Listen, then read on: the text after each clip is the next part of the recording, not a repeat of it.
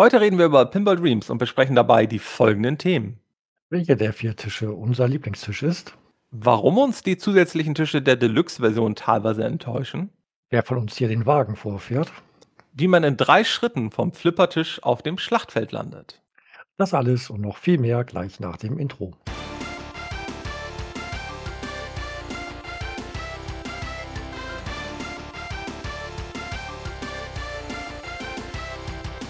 Es geht um Pinball Dreams. Und woran denkt man bei diesem Spiel? Also, das erste, woran ich denke, sind intensive Stories, Charaktere mit Hintergrund, tiefergehende Gespräche, Rätsel, deren Lösung. Ah, oh, Entschuldigung, ich war beim ganz anderen Spiel. Ja, Pinball Dreams, ja, Flipper, ne? Ein Ball, zwei Schalter und man schlägt gegen den Tisch und versucht einen Highscore zu kriegen. Oder ist, ist da mehr bei Fjalk? Also oberflächlich nicht, nee. Es geht eigentlich nur darum, Punkte zu machen. Es geht darum, vielleicht noch irgendwie in der Highscore-Liste aufzutauchen. Wenn man Glück hat, erzählt der Tisch vielleicht noch eine halbwegs interessante Geschichte mit seinem Aufbau und den ganzen blinkenden Lichtern und Geräuschen. Ich glaube, was damals für mich Pinball Dreams so besonders gemacht hat, es war das erste Flipperspiel am Amiga was ich wirklich bewusst gespielt habe. Wenn ich jetzt so nachdenke, natürlich gab es auch andere Flipperspiele, die habe ich aber vielleicht nur mal kurz angespielt. Ich kann mich auch beim Kumpel an irgendein Flipperspiel auf dem C64 erinnern, aber Pinball Dreams hat es dann halt geschafft, wirklich was, also dass man wirklich fast das Gefühl hatte, dass man am Flipper war. Ich habe ja auch mal selten am echten Flipper gespielt, aber wie gesagt, also es war ja faszinierend, irgendwie diese Technik, das Blinken und so einen ganzen Kram. Und das fand ich, hat Pinball Dreams richtig gut 92 auf dem Amiga gebracht. Bevor ich dir jetzt gleich die nächste Frage stelle, will ich nur eben erwähnen, wie üblich findet ihr Bilder und auch Videos und auch Text zu Pinball Dreams beziehungsweise Pinball Dreams Deluxe, worüber wir heute sprechen, auf unserer Webseite. Die Bilder und die Videos stammen aber alle aus der PC-Version, die ein bisschen später erschien. Also wir haben ein Flipperspiel. Und vielleicht, dann frage ich dich einfach mal jetzt vorab einmal, weißt du, ob es dein erstes Flipperspiel am Amiga war? Hast du es überhaupt am Amiga gespielt oder hast du es dann später am PC erst gesehen? Ich, nee, nee, ich habe es am Amiga gespielt.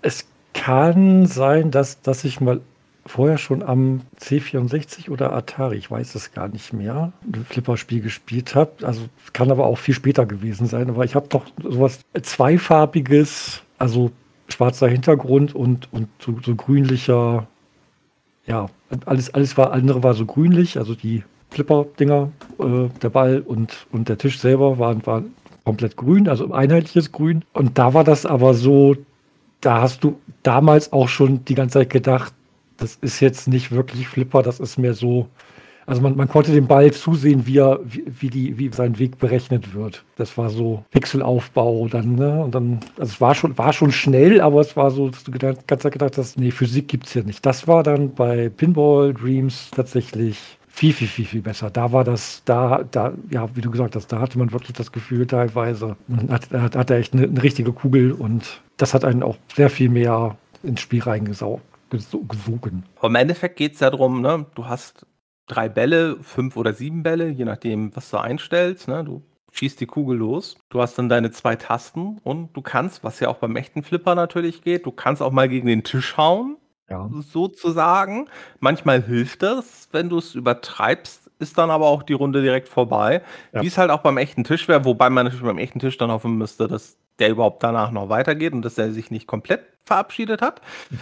Pinball Dreams auf dem Amiga hat meiner Meinung nach damals wirklich so dieses Pinball-Genre so richtig zum Durchstarten gebracht. Es gab, hat dann ja, kommen wir nachher auch nochmal zu, hat Nachfolger gehabt mit Pinball Fantasies, Pinball Illusions, Slam Tilt dann später als AGA-exklusiver Titel vor allem bekannt. Und auf dem PC gab es dann ja später auch, also einerseits natürlich die die Pinball Dreams Fantasies Illusions Teile umgesetzt, aber es gab da natürlich dann auch noch von Epic Pinball und ganz andere Pinball-Dinger. Im Windows war das 95 oder 98. In irgendeinem Windows war ja auch als Minispiel auch ein Flipperspiel mit dabei. Ja, ich habe das erst bei, glaub, bei XP gefunden und die ganze Zeit gedacht, das ist doch alles von Pinball Dreams geklaut. Es war, es war, war bestimmt grafisch hübscher und vielleicht war die Ballphysik auch besser wenn ich das richtig erinnere, konnte, konnte man das nur in so einem kleinen Fenster spielen. Also es gab kein Vollbild und das war irgendwie so, das was ist irgendwie, nee, das, das hat nicht wirklich Spaß gemacht. Und es gab damals, glaube ich, auch immer zwei Arten von Pinball-Spielen. Die, also die würde ich so generell unterteilen. Es gibt diese Pinball-Spiele, die sozusagen ein Bildschirm-Pinball-Spiele sind, also wo du den ganzen Tisch schon mal die ganze Zeit siehst. Ja. Was dann im Endeffekt ja bedeutet hat, du hattest nur recht wenig Spielfläche, beziehungsweise das Spiel war recht klein und du hattest dann, weil so ein Pinball-Tisch ist ja in der Regel eher, eher lang und weniger breit. Und ähm, dementsprechend, wenn das auf einem Bildschirm dargestellt wurde, hattest du halt rechts und links viel Platz, was dann halt meistens dann dazu bei diesen einen Bildschirmspielen dazu führte, dass sie dort halt viel Platz für die Highscores hatten und so einen ganzen Kram. Während halt Pinball Dreams, ähm, hatten wir noch nicht erwähnt, wurde von Digital Illusions CE entwickelt. Kommen wir nachher auch noch drauf, woher man die Firma vielleicht kennt. Und von 21st Century Entertainment vertrieben. Und das war halt definitiv mit und was es halt meiner Meinung nach gut gemacht hat, war, man hatte einen scrollenden Tisch. Das war auf dem Amiga meiner Meinung nach ein wirklich butterweiches Scrolling, was halt dazu führte, dass man wesentlich näher am Spiel dran war. Das Scrollen, das, das zu Beginn ist es vielleicht so ein bisschen irritierend, aber da hat man sich ganz schnell dran gewöhnt, dass es halt immer mit, mit scrollt und das Spiel kam mit vier Tischen raus ich würde sagen, wir gehen einfach mal diese vier Tische durch, weil, wie gesagt, im Endeffekt ist es halt ein Flipperspiel. Wir erklären jetzt nicht großartig, wie das funktioniert. Ne? Also Kugel abschießen, man versucht möglichst lang zu spielen, man versucht möglichst viele Bonussachen zu machen, möglichst viele Punkte zu kriegen. Und wenn dann der Ball dann doch irgendwann rausfliegt, dann hat man, wenn man Glück hat, ganz viel Bonussachen eingesammelt und kriegt noch viel mehr Punkte drauf. Und es gewinnt im Endeffekt der, der am meisten Punkte hat, wenn man es mit anderen spielt. Und es gibt eine Highscore. Fangen wir jetzt aber an. Ähm, Pinball Dreams hat vier Tische und der erste Tisch ist Ignition. Kannst du mir zu dem Tisch ein bisschen was sagen? Ja, das ist äh, ein Tisch mit, mit dem äh, Thema Raumfahrt, so wie ich das wahrgenommen habe, nicht historisch oder äh, wissenschaftlich begründet oder so, sondern was, was man sich unter Raumfahrt so vorstellt. Also Raumschiffe, Gedöns und Krempel und Weltraum und so jetzt nicht irgendwie, was weiß ich, hier historischen Missionen der NASA oder sowas. Eigentlich hat er mir ganz gut gefallen. Es geht immer darum, man muss, muss erstmal sein Raumschiff quasi zum Start äh, vorbereiten, man muss die äh, Tanks füllen, dann kommt der Countdown, dann kommt der Start, das kann man alles spielen sozusagen. Gibt ein paar Bonusfächer auf dem Tisch, also wo man den Ball reinspielt und dann passiert irgendwas. Rampen gibt es nicht. Das ist ein bisschen, ich mag eigentlich Rampen lieber. Die sind erstens erstens besser zum Anspielen und, und man hat dann ein paar Sekunden Zeit, um sich mal kurz zu erholen. Und bei diesen Fächern ist das mehr, der Ball verschwindet da kurz drin, dass man zwar auch einen Moment Zeit, aber man weiß eben nicht, wann, wann kommt er wieder rausgeschossen und in welchem Winkel. Und der kommt auch gefühlt auch mal sehr, teilweise sehr schnell rausgeschossen. Also du ja. musst wirklich wissen, wie du dann den teilweise abfängst. Du hast aber, glaube ich, schon zwei wirklich wichtige, ja, mehrere wichtige Sachen des Tisch gesagt. Er ist vor allem einfach aufgebaut. Du hast halt nicht diese Rampen, die du halt bei allen anderen Tischen eigentlich hast. Dadurch ist er, finde ich, ein sehr übersichtlicher, wirklich sehr einfacher, klassischer Tisch. Ich glaube, das war wirklich so ein Tisch, um sozusagen so einen Anfängertisch zu haben. Ja, ich meine, das Thema Weltraum, würde ich sagen, ist ja auch ganz gut gewählt. Also es ist ja bei vielen Menschen beliebt. Wenn. Und ähm, dann so einen Anfängertisch zu haben, der einfach sehr übersichtlich ist, wo du direkt siehst, wo der Ball lang fliegt, ohne irgendwelche Rampen und so, ist wahrscheinlich dann gar nicht mal so verkehrt. Ich finde, die Musik ist auch sehr passend. Ja. Also generell muss ich sagen, bei diesen vier Tischen passt die Musik auf jeden Fall auch immer zum Thema. Ne, hier ist es so ein bisschen spaciger, bei Steel Wheel haben wir dann ne, so Western-Klänge. Aber gesagt, kommen wir dazu. Ich würde sagen, auch die Musik absolut passend. Es ist halt ein einfacher Tisch, an dem man einfach ganz gut so sich mit der grundlegenden Steuerung vertraut machen kann, weil ich würde einfach mal behaupten, bei allen Tischen fällt sich der Ball sehr ähnlich. Ich glaube, da muss man gar nicht so sehr viel mehr zu sagen. Ja. Dann kommen wir zum zweiten Tisch. Das ist Steel Wheels. Hatte ich eben schon mal erwähnt. Da geht es um Eisenbahn im Wilden Westen. Der hat einerseits jetzt Rampen, der Tisch. Das macht ihn halt dann schon gefühlt ein bisschen komplexer, aber gibt einem dafür halt auch die Möglichkeit, wie du gerade eben schon erwähnt hast, dass man sich auch mal eben kurz erholt. Was ich sehr schön finde, weil da gebe ich dir recht. Also das Flipperspiel, gerade wenn man dann besser wird und die Runden länger dauern, dann, man hat zwar ja eigentlich nur drei Tasten, wovon man in der Regel ja nur zwei dauerhaft benutzt. Das sind ähm, die beiden Flipper-Tasten unten, aber du hast halt ja noch die Leertaste als dritte Taste. Trotzdem ist es dann teilweise, finde ich, sehr anstrengend, wenn du eine längere Partie hast, weil du halt die ganze Zeit sehr aufpassen musst und halt wirklich genau im richtigen Moment halt dann die Tasten benutzen musst, um die Bälle, abzufangen. Und aber wie gesagt, Steel Wheel, super Tisch, Eisenbahnthema also man hat solche Sachen, man kann dann über diese anschießbaren Felder, kann man halt Dampf aufbauen, über Extrafelder, wo halt der Ball dann noch teilweise kurz drin verschwindet, kriegt man dann entweder Gold und man spielt sich dann weitere Wagen frei, einen höheren Fahrpreis spielt man sich frei. Ja, also bei Ignition schießt man ja unten die Kugel los und hat dann oben diesen, diesen Warp-Begriff, den man halt dann auch dann voll machen kann, um den Warp aufzuladen. Das sind dann die Bonuspunkte, glaube ich, bei Ignition hier, hier haben wir halt oben äh, so, so, drei Felder und wenn wir beim Start die Kugel abschießen und sozusagen die Kugel durch eine dieser drei Bahnen dann runtergeht, wo gerade der Pfeil aktiv ist, dann kriegt man auch mal gleich wieder eine Million Punkte. Das heißt, also da kriegt man teilweise zu, zu Rundenbeginn auch schon gleich gut Punkte. Also es gibt hier zwei Felder, wo der Ball drin kurz verschwinden kann. Die sind halt beide vor allem da, um möglichst viel extra Punkte zu kriegen. Weswegen das für mich halt raussticht, ist die Musik und allgemein die Soundkulisse. Generell finde ich, hat das Spiel eine super Soundkulisse, aber hier ist es gerade so, dass irgendwie diese Sounds, die haben mich jetzt auch gerade beim Wiederspielen, dachte ich mir, also die, die hätten auch perfekt zu Northens House irgendwie gepasst. Hatten wir ja erst vor kurzem ja. ne, besprochen.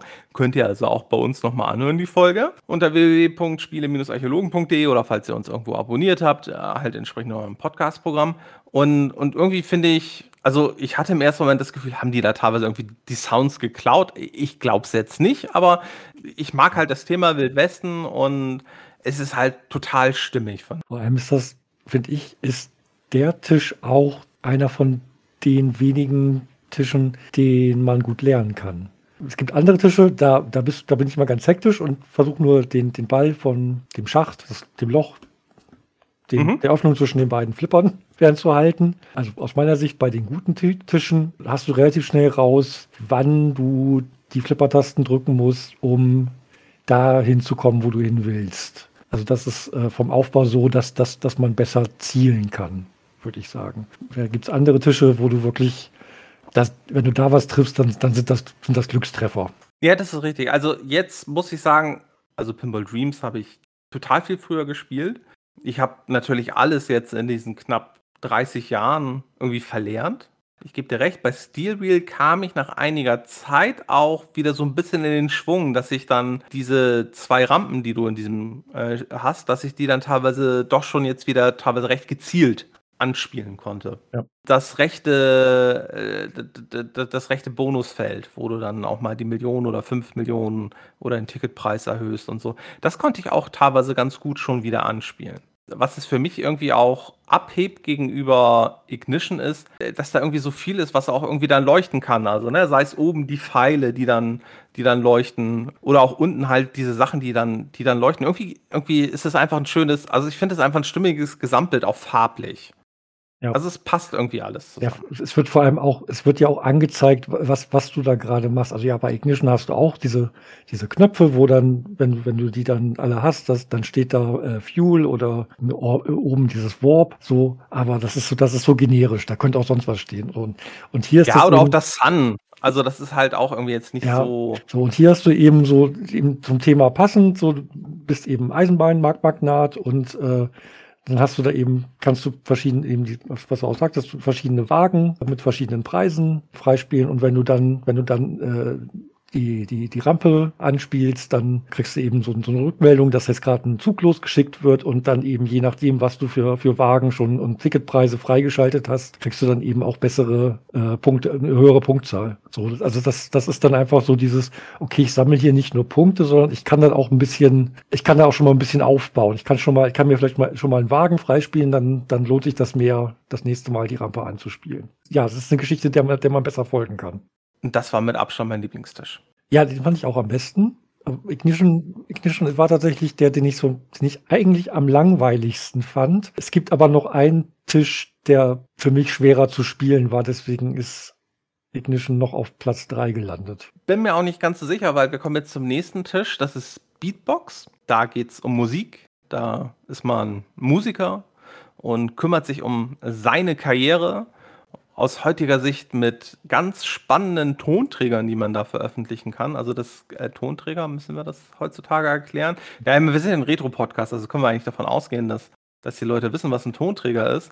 Aber da kann man äh, eine Single rausbringen, da kann man ein Video rausbringen. Das ist ja alles noch normal. Gibt es ja auch heute noch. Man kann auch eine Maxi-Single rausbringen. Aber dann kommt der Teil, den man heutzutage vielleicht erklären muss: CD, LP und MC. Ja. Eine Musikkassette, ne, gut, CD dürften die meisten ja noch wissen, oder, oder halt eine LP ist ja eine Longplay, also eine Schallplatte. Äh, wenn man richtig gut ist, macht man auch noch einen Film. Obwohl ich mich frage, macht man dann einen Film oder stellt man dann einfach nur die Musik als Filmmusik zur Verfügung? Ich weiß es nicht. Ich glaube, früher war äh, das, also heute, heute ja wahrscheinlich auch noch, aber früher war das, war das wirklich so ein, der nächste Schritt für einen Musiker. Also wenn du dann noch, dann, dann noch eine Rolle in einem Film kriegst, dann bist du aber echt, dann kennt dich jeder. Ja, das waren halt die äh, 90er, um es nur noch mal zu erwähnen. Ja, ähm, sonst bietet einem das Spiel halt ähm, total tolle Sachen wie, also es zeigt einem an, auf welcher Chartposition man ist. Und da gibt es da nicht nur die US-Charts, sondern auch noch die EU-Charts, in denen man halt hochsteigen kann. Wenn man jetzt die ersten beiden Tische gespielt hat, ist es definitiv nochmal eine Steigerung von der Komplexität, weil wir haben diesmal drei Rampen, wir haben viel mehr Bereiche, wo man vielleicht nicht genau sieht, wo die Kugel gerade lang fliegt. Also natürlich, ne, mit der Zeit kriegt man das dann auch. Also man lernt das ja auch, aber ne, wir haben halt zwei Ebenen, so dass man nicht unbedingt immer die ganze Zeit die Kugel sieht. Wir haben auch, finde ich, viele Bereiche, die finde ich total schwer zu erreichen sind. Also es gibt bei diesen drei Rampen. Eine ist rechts, zwei sind links. Die beiden links, finde ich, kann man ganz gut treffen, die rechts auch. Aber bei der linken, wenn man wirklich die ganz linke Rampe spielt, wenn man mit ganz viel Schwung spielt, kommt man nach rechts rüber. Und das habe ich jetzt, als ich es jetzt gespielt habe, und ich habe sicherlich, weil das war auch, äh, Beatbox hat mich jetzt irgendwie, zu Beginn fand ich ihn jetzt richtig blöd. Aber je mehr ich ihn jetzt gespielt habe, irgendwie hat mich die Musik irgendwie voll, voll ergriffen. Also ist ja keine Beatbox-Musik, sondern irgendwie sowas komisch, aber irgendwie fand ich es toll.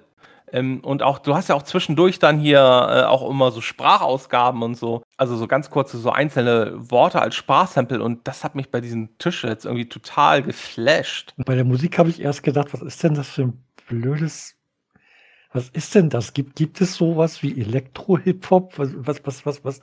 So, aber sobald ich dann im Spiel war, habe ich gemerkt, okay, die Musik unterstützt aber den Spielfluss. Also mhm. so, so zu hören, fand ich total bescheuert. Das war so, was, was ist denn das für ein Quatsch? Was soll denn das sein? Aber es passte, es passte zum Spiel. Also zu den, zum, zum, zu der Geschwindigkeit, zu, zu, zu auch, auch zu der Geschwindigkeit, wenn, wenn der Ball wieder irgendwo, irgendwo gegengekommen ist und da abgeprallt ist und dann kam wieder irgendein, irgendein Spieler. Also das äh, war schon alles aufeinander abgestimmt. Deswegen habe ich auch, zu Beginn habe ich und das habe ich im Dokument sogar auch gelassen, dass ich die Musik anstrengend fand. Aber ich habe dem Tisch jetzt in den letzten Tagen nochmal eine Chance gegeben und dann ist es genauso, wie du gesagt hast. Also wenn du, wenn du wirklich einen Tisch aktiv spielst und du da auch wirklich drinne bist und, und auch ein bisschen mehr Punkte machst, dann, also dann stört das nicht mehr so, sondern dann, dann passt das einfach. Also der Tisch, ich finde ihn eigentlich, je mehr ich ihn spiele, desto besser finde ich ihn. Ähm, und du hast es ja schon zusammengefasst, der Tisch ist einfach enger bebaut. Und das macht ihn auch wieder halt so ein bisschen komplexer, meiner Meinung nach. Weil es halt auch, finde ich, schwieriger ist, dann dahin zu spielen, wo du, also fand ich jetzt, mhm. ihn, die Kugel immer dahin zu spielen, ähm, wo du wolltest. Also das war bei Steel Wheels, habe ich jetzt bei den letzten Partien die Kugel viel besser im Griff gehabt. Also hatte ich das Gefühl, dass ich viel eher die Kontrolle hatte, während ich bei Beatbox doch immer mal so immer so das Gefühl hatte, ja, du musst jetzt irgendwie achtmal probieren, an diese eine Stelle zu spielen, dann klappt es einmal. Also es ist, ich fand, es war nicht schwer, irgendwas zu treffen, aber das zu treffen, was du treffen wolltest, das war kompliziert. Richtig, und bei Steel Wheel hatte ich jetzt das Gefühl, da war ich viel schneller wieder drin ja. und äh, konnte halt die Kugel gezielt befördern. Aber kommen wir erstmal jetzt zum vierten Tisch, Nightmare. Weiß ich nicht, fand ich damals irgendwie nicht so geil. Ich war halt auch klein, ne? Ich war vielleicht zwölf Jahre alt, als ich das Spiel gespielt habe. Und war halt ein Horror. Horrorfriedhof, Geisterstunde. War, war damals nicht so mein Thema, ist es auch heute, glaube ich, nicht. Ist vermutlich der Tisch, den ich am wenigsten insgesamt gespielt habe von den vier, weil mir einfach das Thema nicht so liegt. Ich weiß nicht, irgendwas irgendwas stört mich auch an diesem Tisch. Ich, ich kann es aber nicht richtig greifen. Also es fängt irgendwie damit an, ich finde, dass der Ball falsch auf den Tisch gelangt mhm. weil, weil der halt so mittig in den Tisch reingespielt wird. Du hast halt zwei Rampen, du hast drei, nee, du hast zwei Extrafelder, wo der Ball sozusagen drin verschwindet, wo es, finde ich, teilweise auch ein bisschen schwieriger ist. Nee, Entschuldigung, drei sind es sogar. Ähm, wo es auch teilweise ein bisschen schwieriger ist, das zu berechnen, finde ich, wo das wieder dann zurückkommt. Ah, ich finde den irgendwie vom Aufbau, ich finde, da, geht er sonst, also wenn du die Rampen weglässt, geht er schon wieder so ein bisschen Richtung Ignition und ich finde ihn irgendwie nicht so schön und ich finde es halt bei diesem, als ich es jetzt gespielt habe, ich fand es extrem zufällig, wie ich spiele die Runde. Es war aber der Tisch, wo ich jetzt beim ersten Anspielen die höchsten Punkte gemacht habe. Mhm. Das war, aber das war purer Zufall. Ja. Also beim ersten An also beim ersten Anspielen, und da hatte ich den Text dann auch reingeschrieben, äh, also da hatte ich den Tisch vielleicht zwei Runden oder so gespielt. Da, da war das, da, da hatte ich die besten Score-Werte.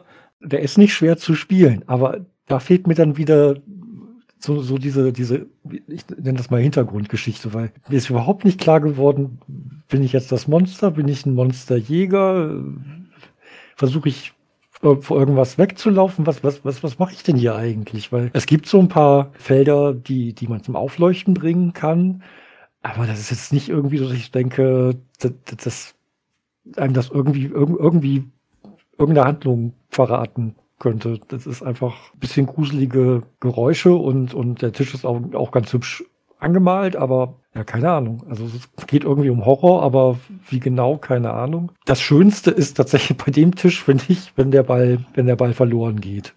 Dann kommt so ein gruseliges Lachen und noch so eine, so eine hämische Orgelmelodie. Das ist der Tisch, wo ich dann denke, naja gut, wenigstens, wenigstens das ist ganz witzig, weil alles andere auf dem Tisch ist irgendwie so, habe ich keine Ahnung, was ich hier mache. Krieg dauernd Punkte, aber ich weiß nicht wofür. also so vom Setting her ist das wirklich, finde ich, sehr schön gemacht. Es hat mich irgendwie nicht so gecatcht. Und auf Dauer ist das der Tisch, auf den ich am ehesten verzichten könnte von den vieren. Was aber alle vier Tische trotzdem haben, also du hättest mich, bevor, bevor wir das als Thema ausgesucht haben und wir nochmal reingeguckt haben, hättest du mich fragen können, kannst du, kannst du dich noch an, an die, die Melodien von den Tischen erinnern? Und wenigstens von Ignition und Steel Wheel. Die sind, die sind so in mein Gehirn gebrannt. Vielleicht habe ich einfach viel zu oft gespielt, aber das ist jetzt ja auch schon 30 Jahre her. Oh Gott, seit ich das das erste Mal gespielt habe. Aber trotzdem, das, das hat sich so eingebrannt. Und spätestens, als ich die anderen beiden Tische dann wieder gesehen habe, also noch bevor die Melodie richtig losging, war, waren die auch wieder da. Dann wusste ich auch, wie, wie die Melodie weitergeht und was dann noch kommt und die meisten Geräuscheffekte. Wenigstens, dass das, also die, Melo äh, die Musik und die Geräuscheffekte, also vom Sounddesign, sind die, sind eigentlich alle Tische total super. Ob das jetzt immer zum, zum Spiel selber passt, ob das, also bei Beatbox ist nochmal was anderes, das ist einfach das, das, das vorher schon eine Thema, Genre ist jetzt nicht so meins, aber trotzdem, das sind, das sind so Sachen, die haben sich einfach eingebrannt und ich nehme mal an, einfach auch deswegen, weil, weil die gut, weil das Sounddesign einfach gut ist. Man muss ja auch mal bedenken, 1992 äh, für einen Amiga, da habe ich mir jetzt mal die Tests angeguckt.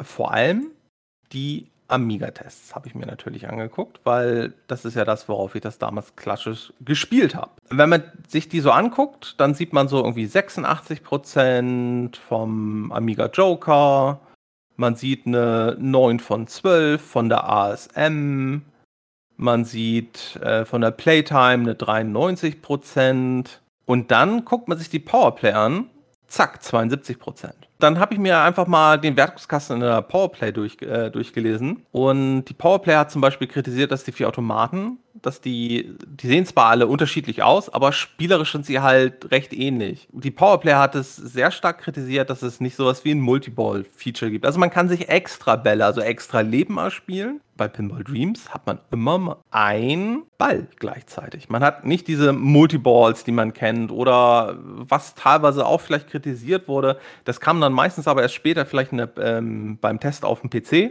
ähm, wurde dann teilweise kritisiert, dass es halt dass es zu sehr Standardflipper sind sozusagen und dass sie nicht irgendwelche extra Sachen hatten, wie ähm, dass es vielleicht irgendwo so Magnetsachen gibt, die dann sozusagen die, die Flugbahn des Balls irgendwie vielleicht beeinflussen. Solche Sachen ähm, wurden dann kritisiert. Aber, aber sonst, wenn man sich die, die anderen Tests auf dem Amiga anguckt, grundsätzlich gute Wertung. Ähm, der Joker hat das Spiel dann sogar Anfang 96 das hat, ähm, das ist so ein, ja, so ein Jogger-Spezifikum. Die haben ja manchmal dann das Spiel noch ein zweites Mal getestet und haben sozusagen auch ein Retro-Review sozusagen damals schon gemacht. Zeitspiel hieß es bei ihnen. Und da, da hat das Spiel auch noch eine 73% gekriegt. Würde ich sagen, für vier Jahre später 13% verloren, ist schon noch ganz in Ordnung. Und insgesamt muss man halt sagen, hat es vor allem halt bei der Grafik und den Animationen und der Musik so verloren. Also, ne, also bei Grafik und Sound. Also Handhabung ging auch ein bisschen runter, aber halt nicht so stark wie bei den anderen. Ähm, was finde ich eigentlich ein ganz gutes Zeichen ist, weil das heißt eigentlich, dass es auf dem Amiga halt insgesamt recht konstant blieb.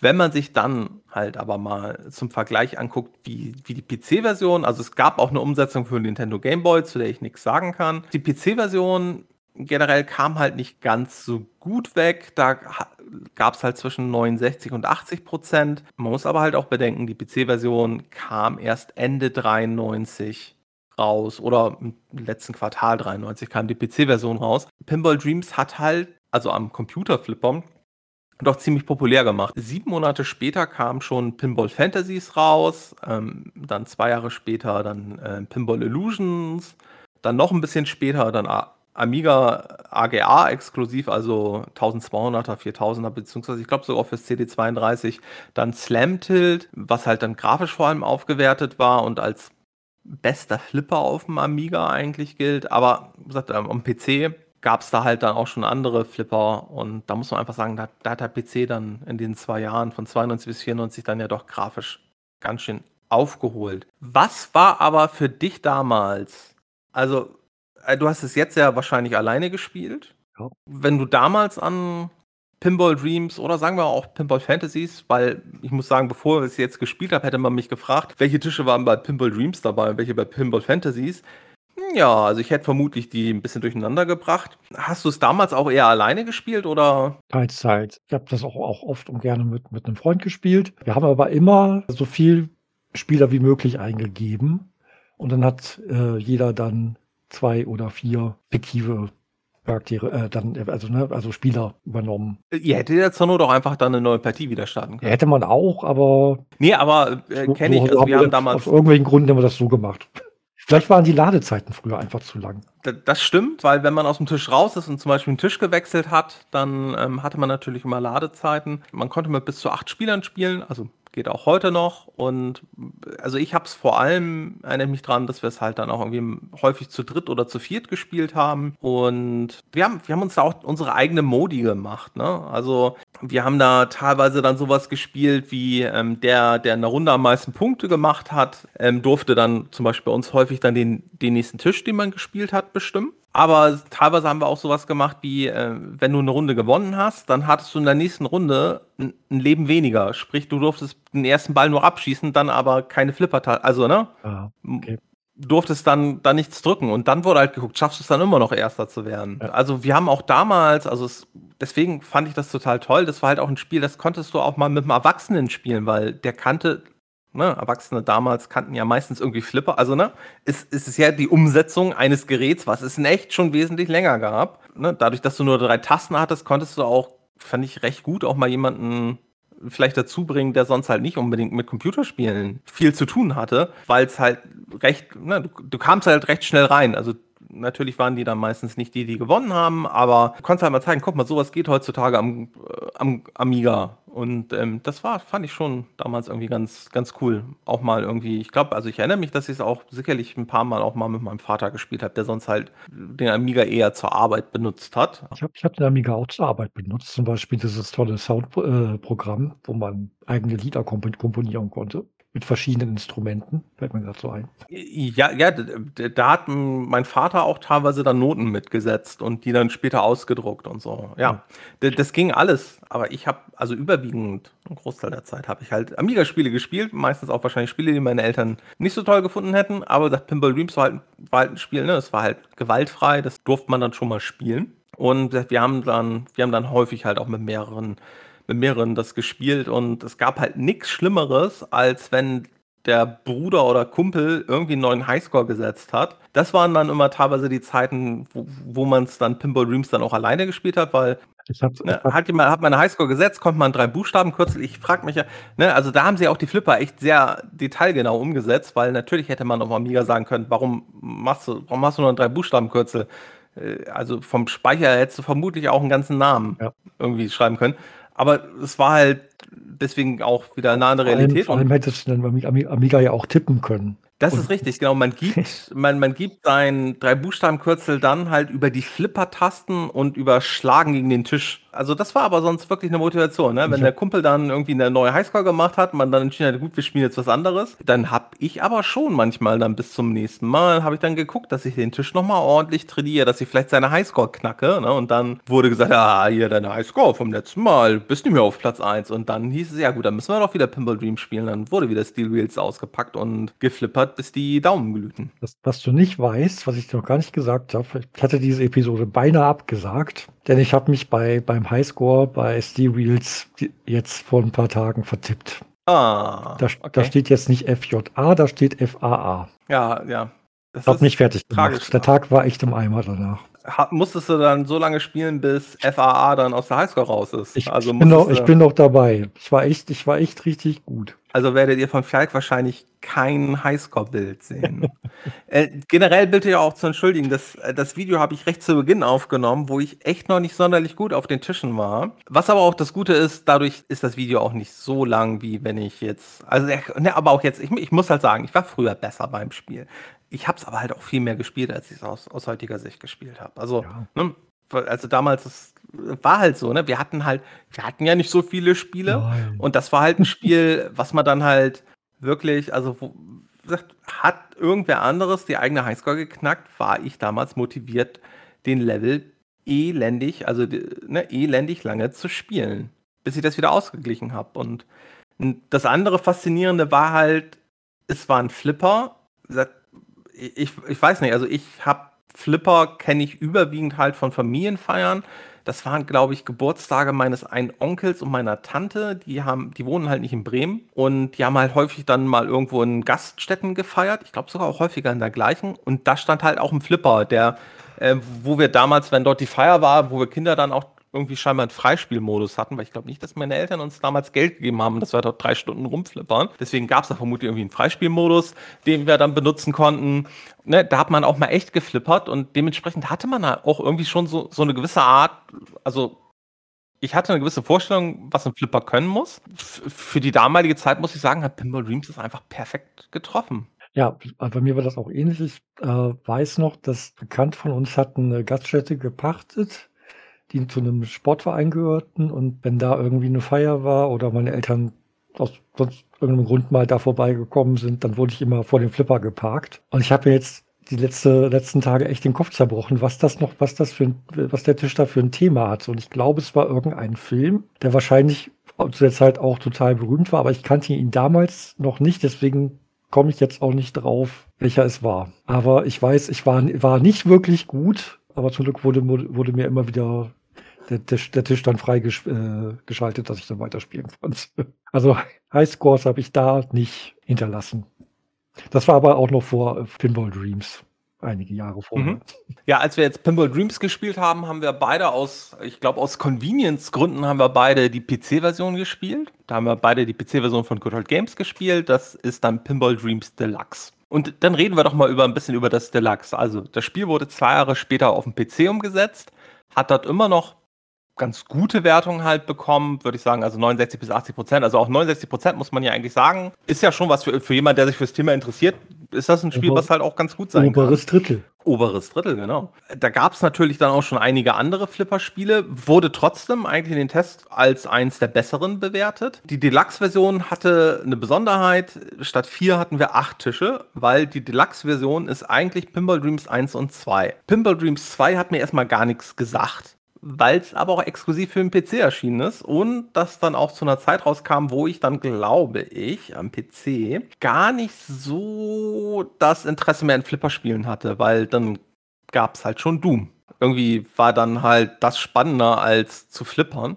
Ja, ich war ja dann ja auch schon zwei Jahre älter und ähm, ja, genau. Also wie gesagt, gab dann noch ein Pinball Dreams 2. Das hatte als ich mir die Tests jetzt durchgelesen habe, hat es einen sehr interessanten Kopierschutz. Zwar, und zwar ist Pinball Dreams 2 galt nicht als wirklicher Nachfolger, sondern eher so als ja, Add-on zu Pinball Dreams 1, weil wenn du Pinball Dreams 2 gestartet hattest, gab es eine Passwortabfrage. Und für die Passwortabfrage, also eine Codeabfrage, also du musstest einen Begriff aus dem Handbuch eingeben. Allerdings nicht von Pinball Dreams 2, sondern aus dem Handbuch von Pinball Dreams. So kann man auch einen Kopierschutz machen. Also es gab eigentlich sonst keinen Grund, weil das Spiel startete, ohne dass du den ersten Teil irgendwie installiert haben musstest. Startete auch wohl Pinball Dreams 2 und die Codewortabfrage bezog sich aber halt aufs Handbuch von Pinball Dreams 1. Bot auch vier Tische Pinball Dreams 2. Wie gesagt, in Pinball Dreams Deluxe ist es ein, hat man halt alle acht Tische. Wir kommen gleich noch zu den vier Tischen. Es gab noch so eine kleine Besonderheit. Man kann, es gibt so eine Geschichtsstunde sozusagen. Da werden einem mehrere Flipper vorgestellt, aber wenn man sich das anguckt, wie fandst du das? Hast du dir das überhaupt angeguckt? Ich habe mir einen, zwei, ich habe ich hab mir einen angeguckt, den zweiten habe ich angeklickt, festgestellt, dass es genauso langweilig aufgebaut und dann habe ich den zweiten nicht mehr gelesen.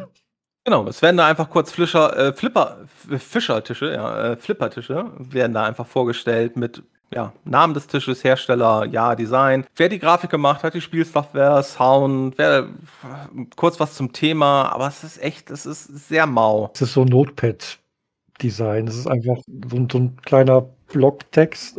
Schön, schön ist was anderes. Schön wäre auch damals schon anders gegangen richtig. Äh, dabei wurden aber auch dort zum Beispiel ein paar, ein, an sich würde ich sagen, ganz spannende Tische, weil das kam dann in den 90ern ja auf, ähm, dass die Tische auch viel mehr, oder auch, kam auch, glaube ich, schon in den 80ern auf, dass die Tische auch teilweise thematisch sich zum Beispiel am Film orientiert haben. Es gab dann auch einen Jurassic Park Flipper und so. Halt nicht zum Flippern am Computer, sondern gab es dann halt in echt.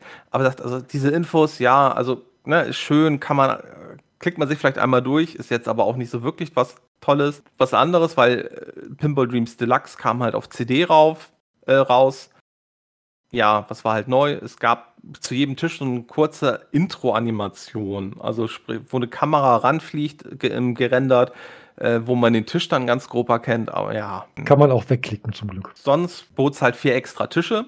Die können wir auch für die nochmal kurz erwähnen und dann vielleicht kurz sagen, warum wir sie auch nur kurz erwähnen. Und die Tische waren Neptun. Ja. Tja, worum geht's in Neptun? Unterwasserwelt mit Fischen und Schätzen und ja, ich habe den nicht lange gespielt, weil ich dachte, die Grafik ist nicht mehr Pinball Dreams Standard. Das ist, das weiß ich nicht. Das wirkte alles pixeliger und die Ballphysik war auch nicht so toll, hatte ich das Gefühl. Also irgendwie war das, hatte ich so das, das Gefühl, dass es entweder schlechter programmiert oder weniger Geld reingesteckt. Also es war, ja, ich habe ich hab ihn kurz angespielt und sofort gemerkt, das wird keiner meiner Lieblingstische, das macht keinen Spaß. Entschuldigung, ist nicht meins. Ich habe auch nur zwei, drei Runden ich glaube, zwei Runden habe ich Neptun gespielt und irgendwie die Musik hatte ein bisschen was, fand ich, von Ariel, die Meerjungfrau, aber ja, irgendwie der Tisch hat mich nicht gepackt und du hattest ja schon erwähnt, irgendwie dieses Farbschema fand ich jetzt auch irgendwie nicht so geil. Der zweite Tisch, Safari, Thema ist dann dementsprechend. Ja, Safari. Hey, ja. genau. Tuckeln, also tuckeln durch, durch die Savanne und. Man will irgendwelche Fotos machen. Ja. Das ist. So, Soweit habe ich den Tisch gar nicht kapiert. Ja, aber, aber da gibt es auch eine also auch die Musik hier wieder, es ist halt nur so ein Rumgetrommel, so ein bisschen, keine wirkliche Melodie. Es, es wirkt irgendwie so insgesamt so ein bisschen, bisschen lieblos auch wieder. Es ist farblich, finde ich, stimmig. Auch finde ich besser als Neptun, aber ja, auch ein Tisch, ehrlich gesagt, den kann man ganz schnell vergessen. Revenge of, of the Robot, Robot Warriors. Da habe ich schon Probleme mit dem Namen. Ja, hat so ein dystopisches Terminator-Thema irgendwie, aber da hatte ich dasselbe Problem wie bei, wie bei Nightmare. Ich wusste überhaupt nicht, was ich, was ich da mache. Also bin ich, bin ich der Gute, bin ich der Böse, bin ich ein Roboter, bin ich, bin ich ein Mensch, der Roboter jagt oder gejagt wird? Also, so vom Aufbau und von, von den Bonusfeldern, so dass, da war wieder, ja, was mache ich denn hier eigentlich, außer Punkte kriegen für Dinge, die ich treffe. Aber ist ja hübsch mit der Grafik und so und den Geräuschen vielleicht auch noch. Aber ich möchte gerne wissen, was, was ich da eigentlich, wofür, wofür kriege ich denn hier Punkte?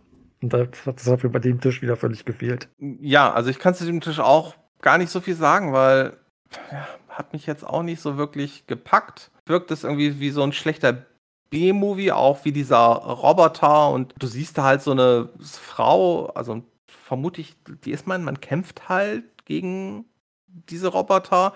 Der Roboter sieht aber auch irgendwie nicht robotermäßig aus. Das ist irgendwie so ein, ach, keine Ahnung. Ja. Ich weiß es nicht. Also auch farblich gefällt der mir irgendwie nicht so. Der, das, es wirkt irgendwie, also es wirkt halt wie, wie so ein B-Movie. Also wie so ein schlechter B-Movie. Ja, kein unterhaltsamer. Ja, nie, nie, genau, nicht sonderlich unterhaltsam. Dann kommen wir aber noch zum letzten Tisch, Stall Turn. Und das ist von diesen vier Tischen mit Abstand mein Highlight. Ja. Man ist ein Fliegerpilot und man fliegt rum. Die Sounds gefallen mir. Ich war irgendwie kurz, als ich es gespielt habe, dachte ich mir, äh, dachte ich so kurz so ein bisschen, als, als würde ich Wings von Cinemaware sozusagen. Also ja, ne, es ist halt ein Flipper. Ja. Aber trotzdem so, so, so, ne? Also man, äh, die Schalter, die es dort gibt. Das kleine Cockpit oben rechts. Genau, die Schalter, die man spielt, äh, wenn man die, die haben schön, ein schönes Klicken, wenn man die, wenn man die trifft, finde ich. Also finde ich, und das ist auch sonst irgendwie, also der Tisch hat, finde ich, viele Details, leider nicht animiert, aber hat halt, finde ich, viele Details, ist farblich sehr schön, hat eine, finde ich, eine passende Musik. Wie bei D-Wheels hatte ich da auch wieder das Gefühl, ich kann den Tisch gut lernen. Also nach ein paar Runden war dann klar, wann, wann muss ich die Kugel wohin schießen, damit ich, damit ich die Rampen krieg und wo, wo, wo sind die Bonusfelder, wie muss ich da, welcher Geschwindigkeit und so. Also es war, der, der war, der hat Spaß gemacht und ließ sich auch gut spielen das passt auch irgendwie, dieses Thematik Flugzeug und du hast halt eine Kugel, die, die rumfliegt über diesen Tisch, ne, die diese Kurven nimmt, wie so ein Flugzeug, was so enge Kurven fliegt, ne? Also das passt halt irgendwie. Das ist halt das, was mir irgendwie bei, bei diesen anderen drei Tischen einfach so teilweise fehlt. Irgendwie, die passen inhaltlich nicht und es ist halt eigentlich nur eine Datendiskette zum ersten Teil. Du brauchst Pinball Dreams, erschien halt ungefähr, also Pinball Dreams 2 erschien ungefähr ein paar Monate, ich glaube sechs, sieben Monate nach Pinball Dreams und dann ein paar Monate später gab es dann halt Pinball Dreams Dreams Deluxe, was beide beinhaltet. Wenn man sich Pinball Dreams für PC nicht geholt hat und sozusagen das Spiel dann damals dann irgendwann gesehen hat, denke ich mal, konnte man jetzt nicht viel falsch machen, weil es ist ja Pinball Dreams mit drinne, der erste Teil. Aber der einzige Tisch, der ansatzweise Geld wert war, ist meiner Meinung nach Stallturn. Alle an, die anderen drei Tische, die haben mir alle nichts gegeben. Ja, und auch Stallturn. Also es wirkt halt so ein bisschen, als hätten sie halt festgestellt, hey, wir haben ja noch so ein paar Tische, die sind nicht ganz fertig geworden. Wenn wir noch ein bisschen Arbeit reinstecken, irgendwie kriegen wir die auf ein Niveau, dass wir es verkaufen können. Ne? Und das ist halt, ja, ist halt nicht, ist halt nicht gut. Also und auch Stallturn ist mit Abstand der beste Tisch, ist aber, finde ich, ja, also vielleicht noch auf dem Niveau von Nightmare. Also es lässt sich besser spielen als Nightmare, aber trotzdem, ich kann schon verstehen, dass der nicht Bestandteil von Pinball Dreams war. Ich hätte, ich hätte, hätte ihn noch oder die, also wenn wir jetzt davon ausgehen, dass, dass die, die äh, vier Tische aus, aus, äh, aus Pinball Dreams die, die besten von den acht sind, dann hätte ich den da schon noch irgendwo zwischen zwei, äh, zweitbesten und drittbesten reingequetscht. Aber, aber wenn du dran denkst, du machst so, du machst so eine Flippersammlung als Entwickler, ne? Ja. Dann musst du ja eigentlich schauen, dass du so unterschiedliche Tische anbietest, ne, um unterschiedliches Publikum anzusprechen dann, dann machst du ja vermutlich nur einen Tisch, wo es irgendwie um Fortbewegungsmittel geht. Ja, gut, aber, aber ich finde trotzdem. Ich find okay, okay, du, Entschuldigung, du hast aber auch schon bei Pimple Dreams 2, wo es um Fortbewegungsmittel geht, ne? Weil du hast Ignition, wo es um Weltraum geht, du hast Steel Wheels, wo es die Eisenbahn geht. Hättest du dann wirklich noch so einen Flugzeugflipper mit reingemacht? Weil vermutlich wärst du dann ja kritisiert worden, dass es irgendwie, ne, dass, dass dein Thema so eintönig ist, ne? Ja, aber, aber wie du schon gesagt hast, das, es passt das, da, da passt das ganz gut für einen Flipper, weil da eben diese schnellen Bewegungen, diese, diese flugartigen Bewegungen drin sind. So, und deswegen, also mein, meine Liste ist ja erster Platz Steel Wheel, zweiter Platz Beatbox. Und die haben beide Tempo. So, also einmal buchstäblich, so äh, bei, bei Wheels mit, mit den Rampen, wenn der, wenn die Kugel da durchfliegt und so. Und Beatbox eben aufgrund dieses, so jetzt, jetzt habe ich da, jetzt habe ich da eine neue Platte und jetzt brauche ich die Tournee und jetzt brauche ich so, da, da bist du ja ständig am Versuchen, äh, die, die, die nächste Steigerung zu kriegen. So, da, da, da kommst du so in, in so einen Rausch rein. Und ich finde, das ist dann eben auch, wie du auch gesagt hast, das passt dann auch bei Solturn ganz gut das Thema. Und es ist eben auch, finde ich, ja, es ist ein Fortbewegungsmittel, aber es ist trotzdem ganz anders als, als Steel Wheels und ganz anders als Ignition. Bei Ignition hab ich, hatte ich nie dieses Geschwindigkeitsgefühl. Da war es einfach nur so dieses, so, jetzt muss ich, muss ich hier die Rakete auftanken und jetzt muss ich die Zündung einleiten und der Countdown und dann muss ich oben noch das Warp-Dingens. Also da war das, da, dagegen ist Ignition für mich mehr Arbeit gewesen. So eine Liste abarbeiten. Und bei Stallturn, da, da hatte ich richtig dieses Gefühl von Bewegung und Geschwindigkeit. Ja, ich glaube, ich glaube aber halt trotzdem, okay, also du hättest Stallturn vielleicht in Pimple Dreams haben können, aber dann hättest du Ignition rausschmeißen müssen. und Nightmare. Weil Nightmare, Nightmare habe ich überhaupt nicht gebraucht. Ignition hat mir noch ein bisschen Spaß gemacht, aber Nightmare gar nicht. Ja, ja aber Ignition war halt der Einsteigertisch, ne? Ja, aber Musik bei Ignition war, fand ich ganz toll, aber ansonsten, meh. Ich denke, wir haben so generell zu Pinball Dreams oder Deluxe am meisten gesagt. Wenn ihr es heute spielen wollt, am einfachsten geht es wahrscheinlich über die Good Old Games Version.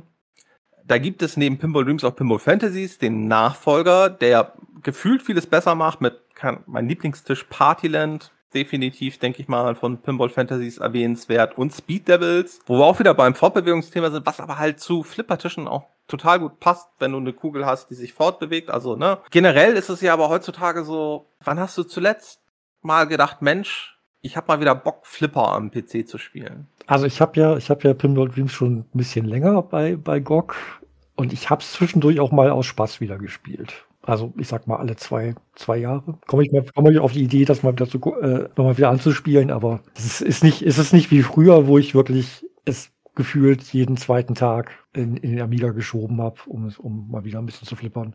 Also ich kann mich jetzt nicht erinnern, dass in den letzten Jahren großartig irgendwie ein Flipper rauskam, über den dann alle geredet haben. Also ich weiß nicht, ich habe noch auf einer Spielesammlung um, ja, ganz späte 90er, vielleicht, vielleicht noch frühe 2000er, da war noch mal eine, ein Flipperspiel drauf, das hatte dann es ging, glaube ich, um, um äh, ja, du warst auf, auf einer, wie heißt denn das, von Jules Verne? Ver, ver, ver, vergessene Insel, verlorene Insel. So, das war das Thema. Du warst da irgendwie der, der Entdecker und dann musstest du eben dich über verschiedene Flippertische über die Insel kämpfen. Da gab es dann eben auch animierte Dinosaurier, die, die die Kugel weggefressen haben und solche Sachen. Also so, so Sachen, die dann bei, äh, in, in, bei, bei, den, bei den Tests bei den schlechten, schlechten Bewertungen von, äh, von Pinball, Pinball Dreams äh, bemängelt wurden, dass es da sowas nicht gibt. Also in den letzten Jahren, ich kann mich halt nicht dran erinnern, dass ich irgendwie gedacht habe, wenn ich mal bei Steam irgendwie umgeguckt habe, Mensch, da ist ja mal ein Flipperspiel in der Vorstellung, weil äh, es ja. ist, glaube ich, ein Genre, was, also,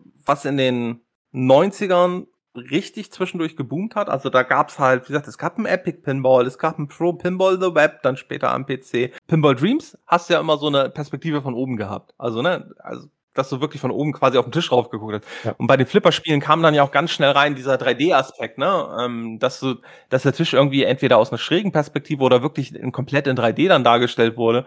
Und ich glaube, das ist einfach, aus heutiger Sicht ist es vermutlich einfach ein Genre, was recht früh schon sozusagen sehr gut umgesetzt wurde, wo es sich vielleicht gar nicht mehr heutzutage so großartig lohnt, nochmal einen neuen Flipper zu machen. Es ist vielleicht auch einfach zu nischig. Also ich glaube, wenn man heute nochmal so, sowas machen würde, dann wäre das entweder so eine, so eine Sache für, für totale Könner, die eine richtige Herausforderung suchen, oder es wäre so ein, in Anführungszeichen, so ein Kinderspiel. So irgendwie so schön bunt und mit lustigen animierten Figuren, die irgendwas machen auf dem Tisch oder so. Ja, so, so ein breites Publikum wie mit, mit, mit Pinball Dreams, glaube ich, ist schwer, das heute nochmal so umzusetzen. Wenn du da nicht wirklich mit Lizenzen. Es gibt ja, ah, ich habe da, ich habe das irgendwo, ich habe das, äh, äh, das Pinball FX.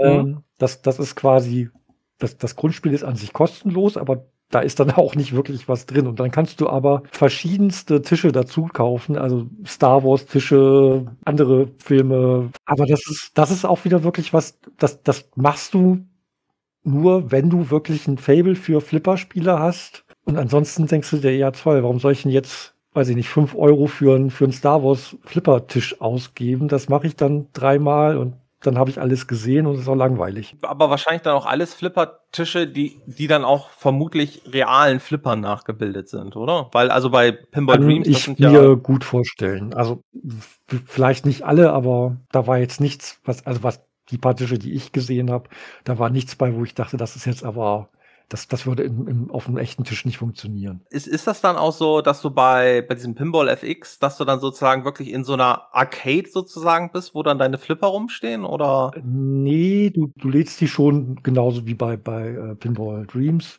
Ja, es ist ein kompletter 3D-Tisch und du hast auch so eine, so eine schräge Draufsicht, wenn ich das noch richtig weiß. Ich habe auch schon jahrelang nicht mehr gespielt wie du gesagt hast, ist, glaube ich, einfach zu nischig, dass es jetzt sozusagen ein großer Markt ist. Und ähm, ich glaube ja immer noch, dass gerade unsere Generation, also wir haben vielleicht mal einen Flipper in einer Gaststätte gehabt, aber es gab bei uns ja nicht wirklich die Arcade-Hallen damals, als wir vielleicht in dem Alter waren, wo wir hätten rein gedurft, weil ähm, dann die meisten Flipper durften ja wahrscheinlich dann auch in irgendwelchen ja, Glücksspiel-Etablissements äh, untergebracht gewesen sein und da durften wir ja nicht rein, weil wir nicht 18 waren. Und dann war es halt so, und dann kam dieser 3D-Trend, dann kamen halt die ganzen Action- und äh, Shooter-Spiele und die, die waren natürlich dann irgendwie, also für mich waren die dann irgendwie viel faszinierender als sozusagen so eine Umsetzung eines echten Flippers. Ja. Aber ja, als ich, als ich jetzt gespielt habe, also es hat mich die letzten zwei Wochen dann doch wieder zwischendurch so richtig gepackt, dass ich einfach dachte, ja komm hier, spielst noch mal eben eine Runde, willst einfach noch kurz deinen eigenen Score, willst du einfach noch mal ein bisschen erhöhen. Ich hatte mit Pinball Dreams sehr gute Erinnerungen, wie gesagt, nicht der beste Flipper auf dem Amiga, definitiv dann ähm, Pinball Fantasy ist ein gutes Stück besser oder für AGA-Besitzer definitiv Slam Tilt. Die Spiele wurden eigentlich alle von 21st Century Entertainment veröffentlicht. Das war ein Publisher, Anfang der 90er gegründet. Das erste Spiel war mit Moonfall so ein komisches 3D-Spiel, dann gab es noch ein, zwei andere Sachen, aber eigentlich überwiegend hatte man dann Pinball-Spiele mit Pinball Dreams, Fantasies, dann später Illusions, Pinball Mania und Slam Tilt. Und die Firma hat es dann auch nicht mehr allzu lange gemacht. Ähm, die wurde dann 2000 beziehungsweise 1998 dann in den US, äh, in Großbritannien und 2000 in den USA geschlossen. Die Firma war aber, wie gesagt, nur der Publisher und war, glaube ich, sehr Amiga fokussiert. Ist mit beteiligt war halt noch ein kleines schwedisches Unternehmen, was Digital Illusions hieß.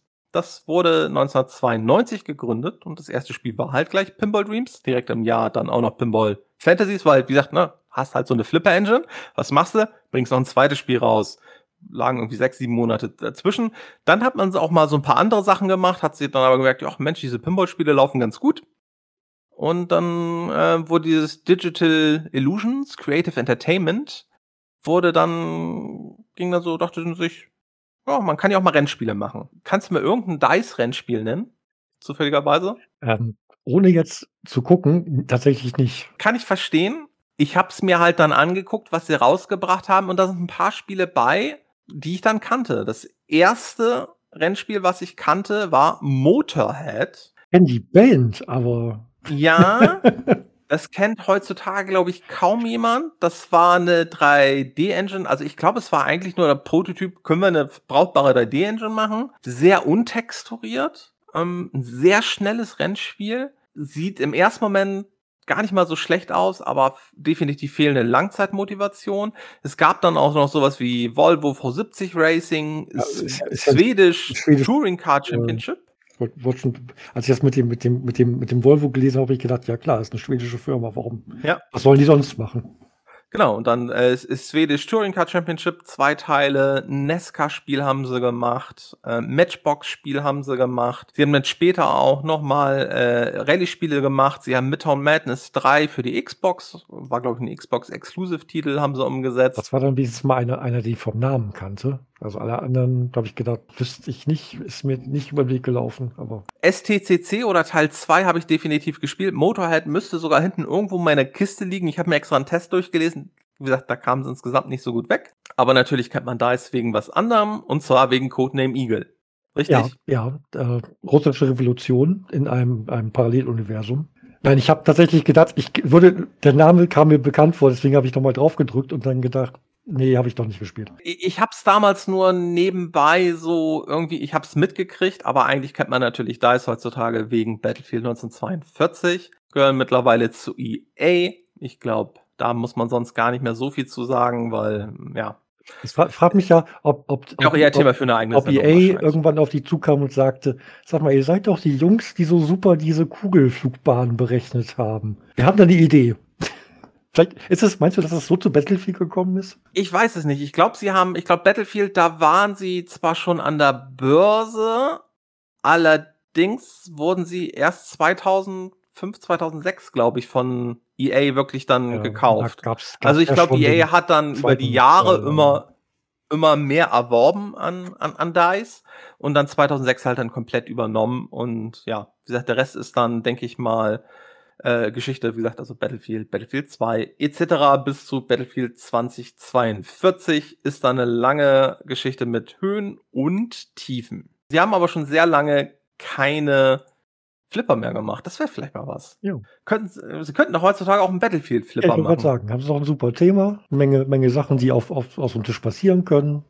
Und als DLC verkaufen sie dir einen extra Flipper. Nee, also was mich ähm, aus heutiger Sicht wundert, was mich damals halt nicht gestört hat, war halt wirklich, also du hattest kein Multiball bei Pinball Dreams und Fantasies. Mhm. Und du hattest ja auch nur die zwei Flipper-Tasten. Also du hattest gerade in Dreams hast, hattest du es halt nicht. Du hast ja sonst später dann bei den Tischen meistens irgendwo noch eine dritte oder eine vierte Flipper-Taste, also die dann halt mit einer der anderen in der Regel dann ja zusammengeschaltet ist, ne? Aber das fehlte irgendwie damals. Aber fehlte es? Also Nein, mir hat es also, damals nicht Ich wollte gerade sagen, also Aber- nee, es hat, also es, das gab es nicht, aber mir hat es auch nicht gefehlt. Also erstens, weil ich gar nicht so viel Ahnung von Flippern hatte, dass mir das aufgefallen wäre. Bei diesem Windows-Flipper, da gab es, ich weiß gar nicht, gab es da eigentlich mehr als einen Tisch? Bestimmt. Aber da gab es eben Tische mit, mit mehr als einem, einem Flipper-Dingelchen. Und das hat mich teilweise so rausgebracht, weiß ich nicht, ob ich, ob ich da, wenn, wenn, wenn, das schon bei, bei Pinball Dreams gewesen wäre, ob ich da so viel Spaß dran gehabt hätte. ist ja auch die Frage, hätte es auf dem Amiga, also auf dem Standard Amiga 500, hätte das denn da auch noch funktioniert? Weil was damals alle Tests wirklich gelobt haben, diese realistische Ballphysik, also vor allem auf der Amiga-Version, in der PC-Version war es dann teilweise schon wieder so ein bisschen, ja, manchmal ruckelt es ein bisschen und so. Und in dem einen Test habe ich auch gelesen, auf dem einen 386er lief es total flüssig, auf dem nächsten gab es dann irgendwie Stottern regelmäßig, beziehungsweise, dass sich die Ballphysik komisch verhalten hat. Auf meinem Amiga 500 gab es keine Ruckler und die Kugel war teilweise so schnell, dass, dass ich nicht mal mehr auf, äh, reagieren konnte, bis, bis sie schon längst im, im Abgrund gelandet ist. Was mir aber beim Wiederaufspielen noch als letzten Punkt, was mir aufgefallen ist, äh, Steel Wheels habe ich vermutlich jetzt auch am meisten gespielt, war aber auch der einzige Tisch, wo ich es ab und zu geschafft habe, dass die Kugel stecken blieb. Vor allem beim Start des Spiels oben blieb die manchmal stecken. Ist dir das auch passiert? Äh, jetzt beim Wiederspielen nicht, aber früher gelegentlich, ja. Dann, und dann, dann war immer das, wie oft kann ich die, die Tilt-Taste jetzt noch drücken, bevor der Tisch kaputt ist? Da hatte ich jetzt das Glück, dass wenn sie mir oben, also ist mir in der Regel nur beim Start passiert, also da quasi sozusagen noch im Eingang der Kugel, ähm, da hat es meistens jetzt eigentlich, da hat es glaube ich immer gereicht, wenn ich einmal sozusagen Leertaste gedrückt habe. Ich habe sie sonst jetzt halt ein paar Mal benutzt, wenn ähm, der Ball an der Seite vorbeigegangen ist und halt mit Schwung an der Seite vorbeigegangen ist, dann konnte man ja durch einen leichten Stoß und wenn man dann seine Flipper hochgestellt hat, äh, oder zumindest einen richtigen hochgestellt hat, hatte man dann ja manchmal noch geschafft, dass der Ball wieder zurückkommt und man sein Leben verlängert hat. Und eine Sache, die ich total toll finde, was mir jetzt auch erst beim Wiederanspielen, also vielleicht habe ich es damals nicht so bemerkt, weil damals, weiß ich nicht, war mein Englisch ja auch wahrscheinlich, na, mit Sicherheit war es noch nicht so gut. Immer wenn du ähm, ein Leben gelassen hast, stand ja unten dann in dieser LED-Anzeige, steht dann, stand dann ja auch immer zum Tisch passend irgendwie ein kurzer Spruch drinne. Mhm. Also sei es nun, ähm, dass du abgesoffen bist irgendwie bei Ariel oder ähm, oder ähnliches, dass du kein Benzin mehr hattest oder abgestürzt bist bei, wenn du irgendwie geflogen bist und so. Das finde ich jetzt eigentlich, ja, fand ich eigentlich total nett, dass sie diese LED-Anzeige und so, dass sie das dann da auch mit drinne hatten. Stallturn, da, die muss ja da gewesen sein.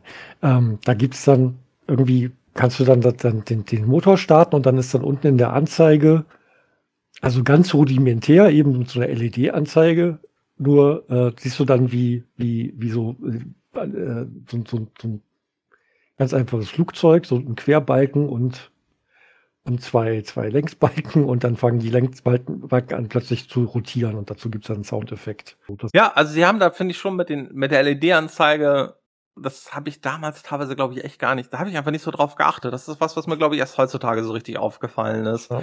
Ähm, haben sie halt schon ein bisschen was gemacht, ein bisschen rumgespielt und ja, das macht auch, glaube ich, also ja, das macht auch den Charme aus, wenn man es damals nicht gespielt hat, ist aber, weiß ich nicht, muss man es, glaube ich, heutzutage nicht unbedingt nochmal erleben. wie gesagt, das ist, sieht immer noch so aus, wie, wie ich es in Erinnerung hatte. Aber wenn man es damals nicht gespielt hat, dann ist, wird man wahrscheinlich heute auch sagen, das ist ja, Mann, ist das eine Grafik. äh, Also, das soll Spaß machen, weiß ich nicht. Für eine Retro-Runde ist es ganz gut, vor allem, weil es halt mittlerweile ein Genre ist, was Jetzt, jetzt haben wir gerade, man ein- halt nicht mehr täglich ich glaube, ich habe ich schon zweimal vergessen. Ich wollte ja noch zu Night, Nightmare in der Geschichte, weil du gerade gesagt hattest, äh, dein Englisch war ja damals nicht so gut. Meins nämlich auch nicht. Und es gibt ein Bonusfeld, das man zum Leuchten bringen kann, da steht Hurry. Und ich dachte damals mit meinem fünfte Klasse Englisch, aber das heißt doch Harry. Aber weil Harry fahrt schon mal den Wagen vor. Ja, genau. Wieso schreiben die das, Oh. wieso schreiben die das denn mit U? Das ist ja Quatsch.